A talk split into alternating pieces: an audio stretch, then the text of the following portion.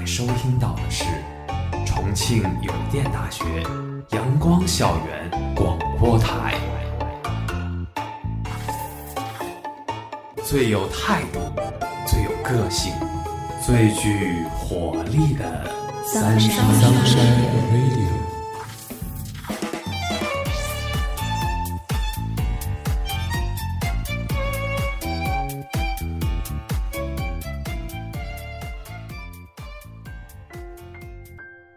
各位亲爱的听众朋友们，大家中午好，欢迎收听今天的阳光校园广播台，我是主播寻梦，我是主播 Vivid。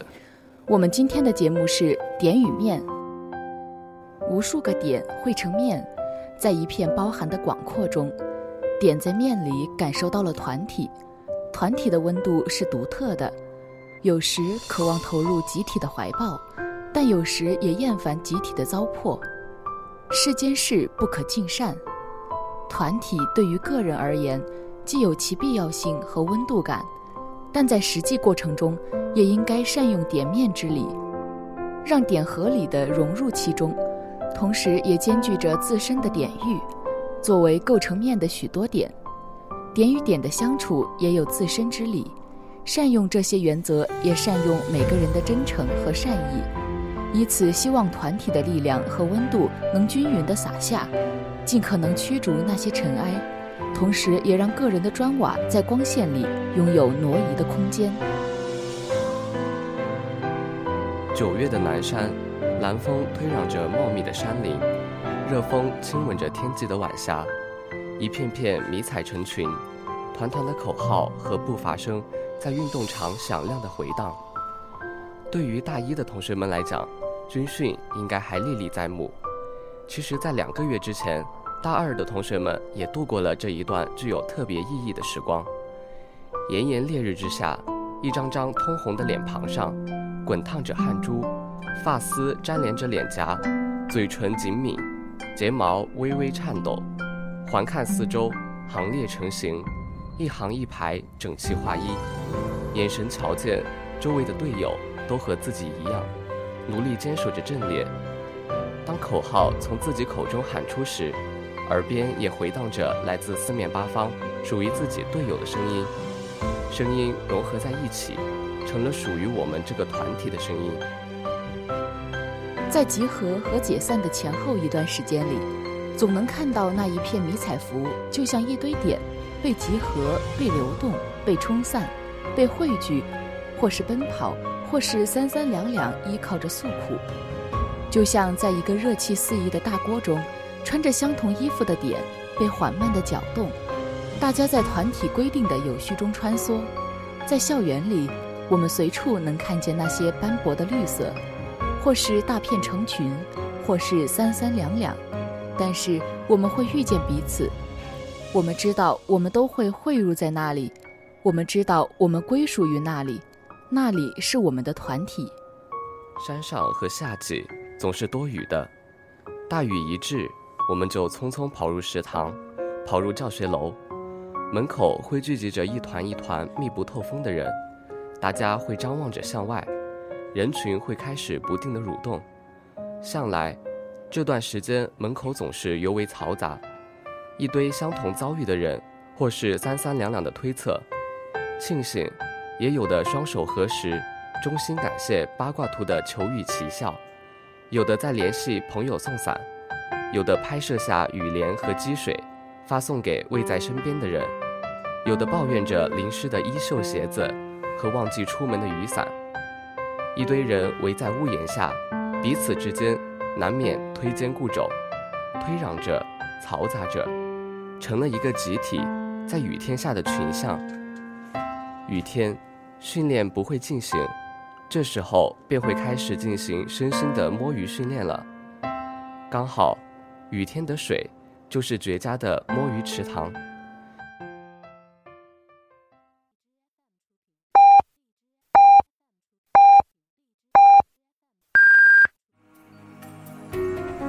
现在是北京时间正午十二点整，您收听到的是重庆邮电大学。阳光校园广播台。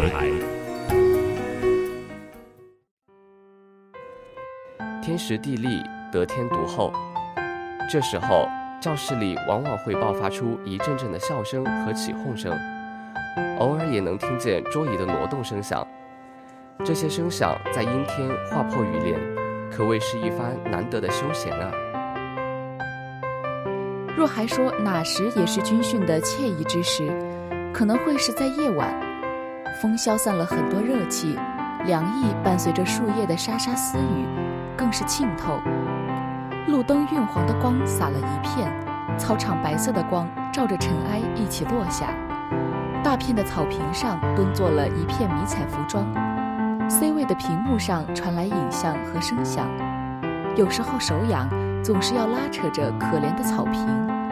这时候心要柔软下一些来，虽然脸颊的热度可能并未完全消减，但夜晚泛起的凉意留下了一些清平在心里。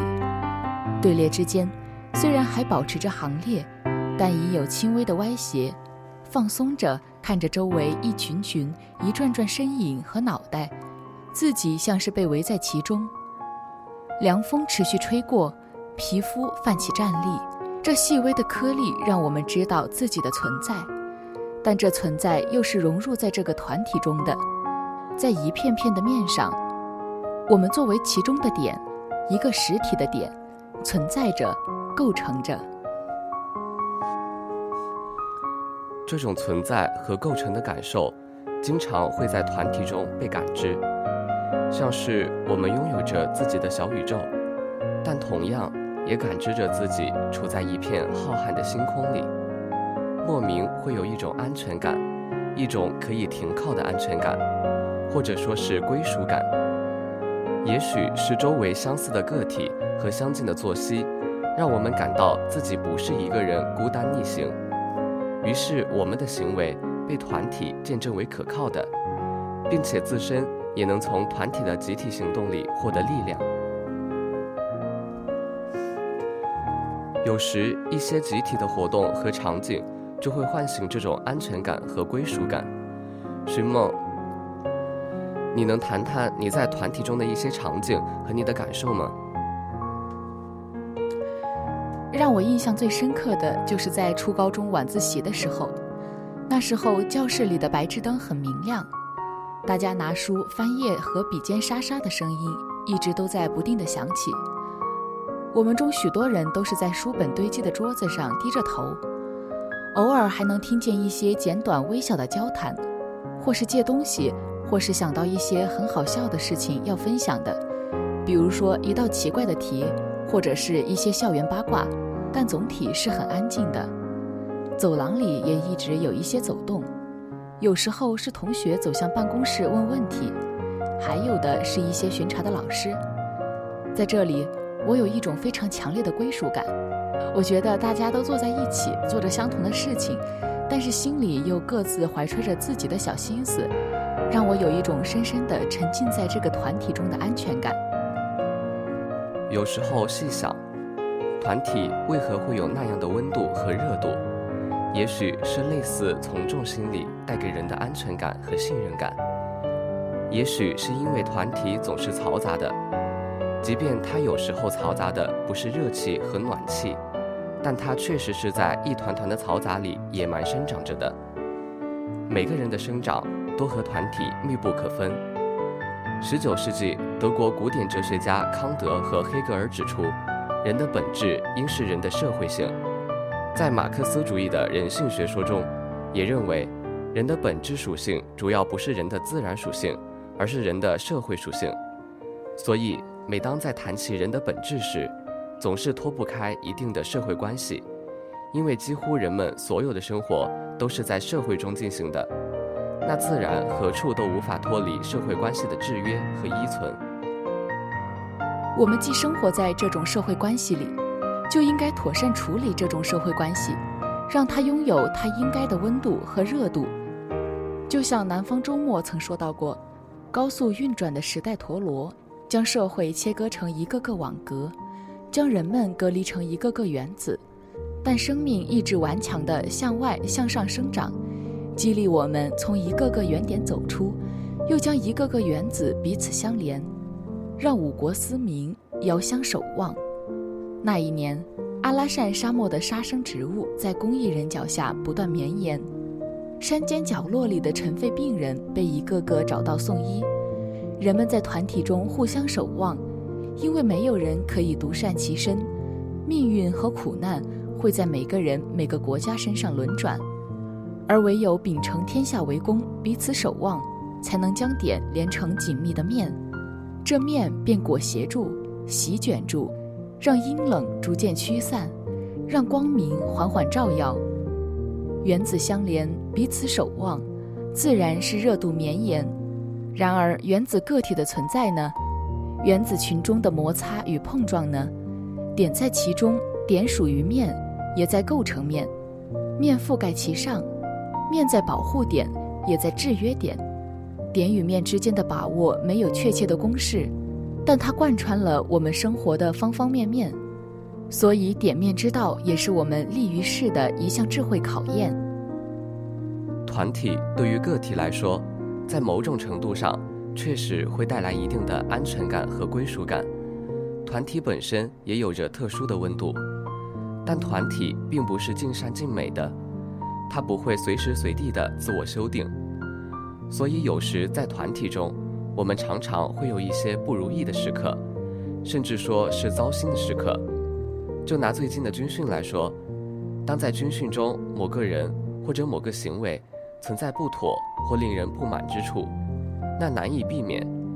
我们总是能在公共平台上看见一些过激的话语，或是看见在匿名之中的群聊里那些席卷而来的恶意。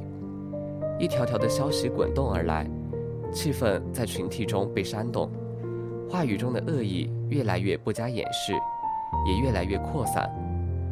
乌合之众中曾说到过，个人一旦成为群体的一员。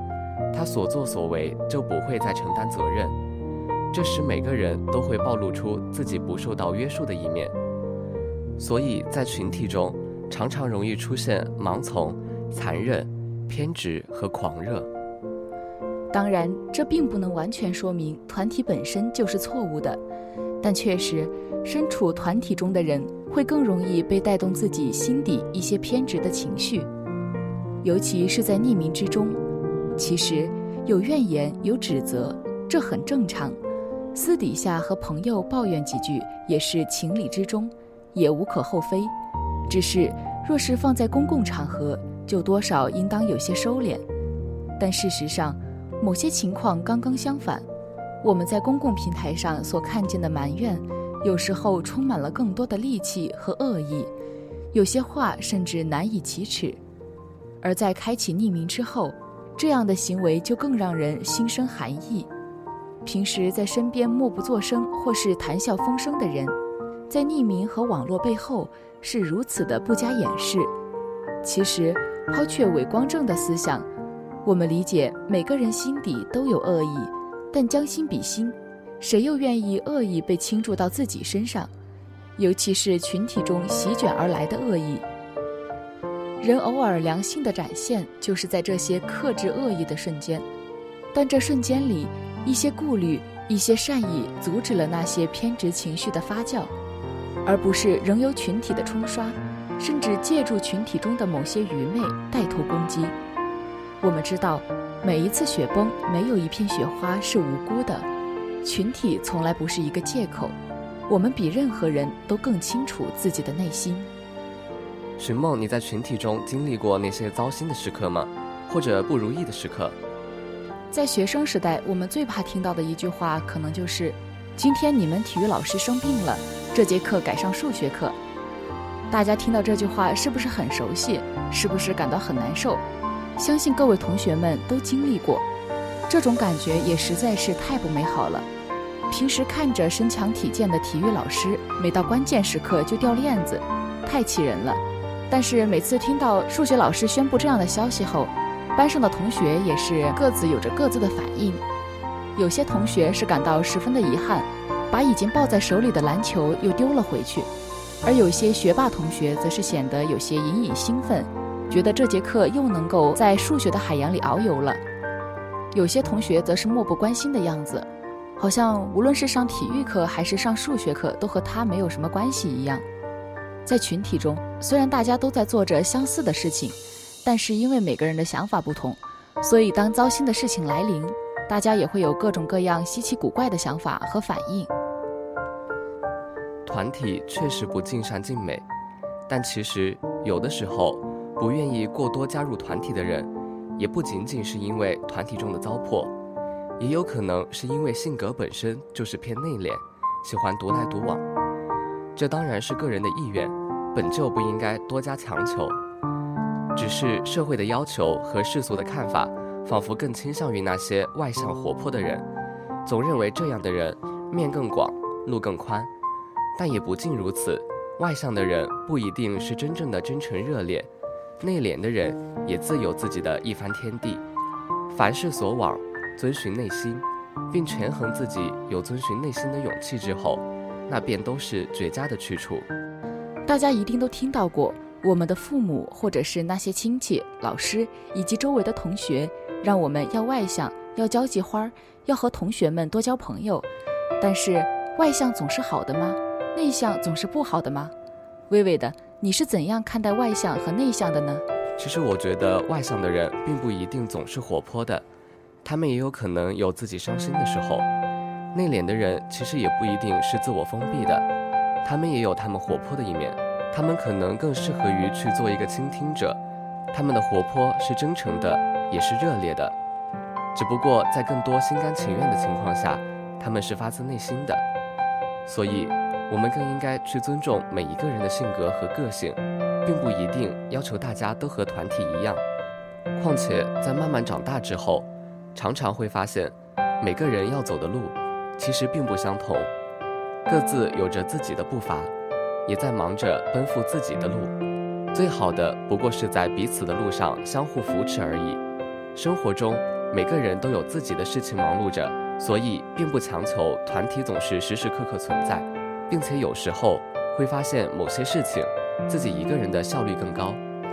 的确，就像我们寝室一样，我们寝室的每一个人关系都还挺好的，但是大家也经常是各自分头行动，因为有些事情就是自己在做，就自己去做就好了，这样效率也更高。但是如果彼此之间遇到了麻烦的事情，我们也会彼此帮助的。我觉得这样一种团体的相处模式，就是让人感到非常舒服的。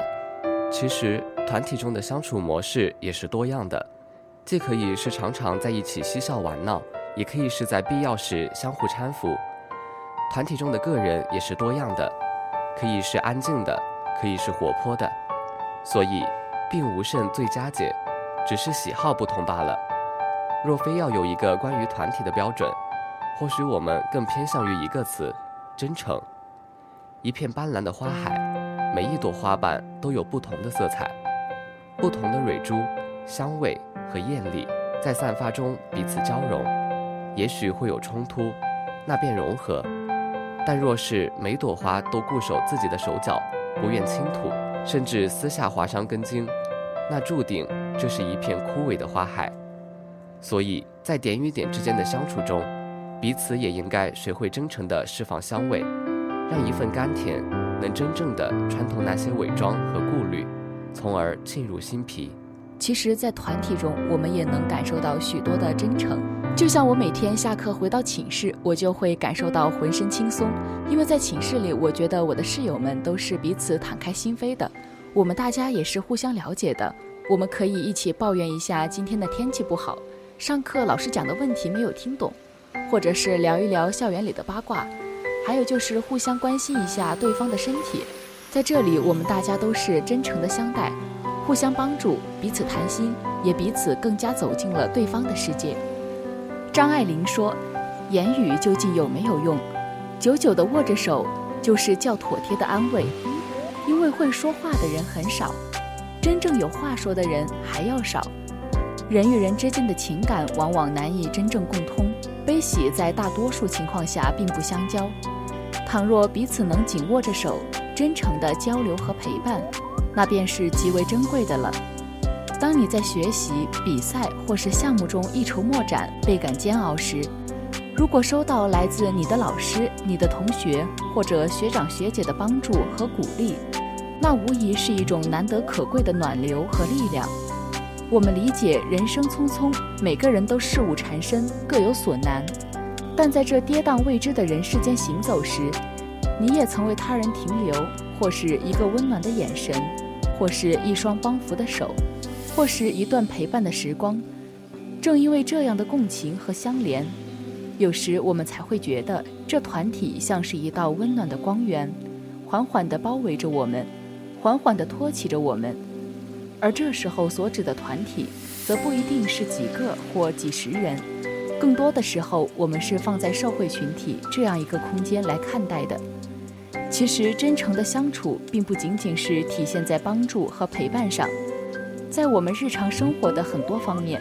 我们都需要真诚的交流，这种真诚是以一种平等、平和、友善、和谐的视角展开的，也就是本着和睦相处的原则，敞开心扉的去相处。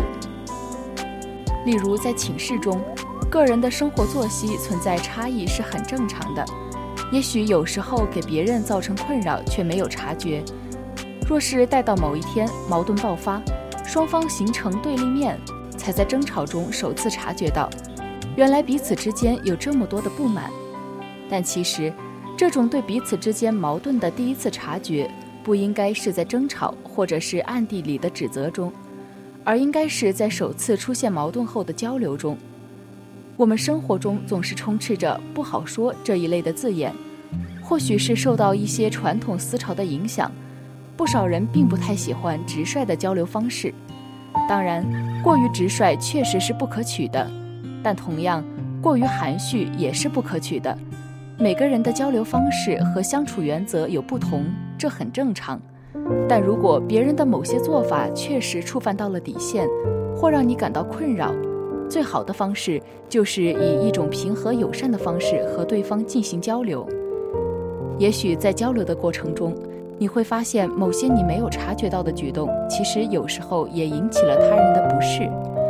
若是真诚的交流成为我们更常用的字眼，而不是背地里的散播不满，那我们在团体中的糟心事或许会减少很多。而渴望拥有真诚，其实更多时候是因为我们对一种明媚温暖的向往。我们从内心深处是希望远离那些暗地里的小动作和彼此间的猜忌。生活的残酷已经很累了，那在我们这一群一同前行的人里面。我不愿再去周旋和隐瞒了。我们渴望看见一些敞亮的温暖和灿烂的笑容，但为了实现渴望，我们势必还需要一些勇气，有勇气去面对他们的不满，有勇气去承担双方思想的差异，有勇气去协商交流和解决问题。而你在踏出那一步之后，你或许会感觉有些事情。并不是你所想象的那么困难和难以执行。真诚常常使得集体充满了一种温度，感觉彼此的心都在暖烘烘的跳动，仿佛是可以相连和依靠的。一个群体能带给人这样的安全感和归属感，属实是幸运的。但同时，在实际相处中，光靠真诚，难免就会有好心办坏事的时候。所以。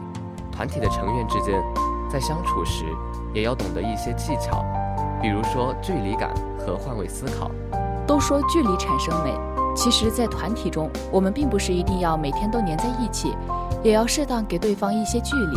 比如说，我们的朋友这时候正在伤心难过，我们不一定需要去不断的安慰他，也可能让他自己待一会儿，自己想一想，也可能就想通了。而且我们在社会当中都是每一个独立的人，拥有一些距离感不会让我们感到被冒犯。所以，当我们给别人留出一些空间的时候，也是对别人的一种尊重，也会让我们之间的相处变得更加舒服一些。还有就是换位思考，比如说，当我很难过的时候，寝室里的人不会一味的给我讲大道理，虽然也是善意的，但是他们一定会站在我的角度先体谅我。在慢慢的、温柔的开导我，这样也能够让我更加容易的接受他们的建议，走出困境。作为一个面的团体，本身包含了许多点，这各个点的脾性又大不相同，所以这面也自是动荡，说不上尽善尽美，但各个点身处其中，是有能力约束自我，也感染周遭的。我们可以在团体中保持真诚，也克制在团体中发酵的偏执情绪，去留一份善意和美好，尝试着让花海中的香味交汇，在层峦的波浪里，温和的清风里，能够诉说着温柔的故事。热风亲吻晚霞，繁叶拥抱清风，成片的迷彩交汇在九月的南山。今后的时光里，也依然会有交汇的身影出现在我们的世界里。不论你是热爱三三两两，还是偏爱独来独往，我们终究是活在团体中的，所以要学会用自己的方式和团体融合，去真诚而宽容地享受团体中的那些温度，让彼此的心沉淀下来，去嗅一口肆意的花海，去触摸彼此之间真诚的守望。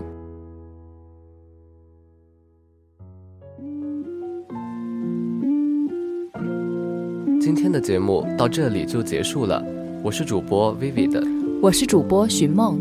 如果你想收听我们的更多节目，欢迎在荔枝搜索电台重庆邮电大学阳光校园广播台。如果你有好的意见或者建议，可以在新浪微博搜索重庆邮电大学阳光校园广播台，或者关注我们的官方微信公众号“重邮阳光校广”，重庆邮电大学阳光校园广播台，更多精彩等你来。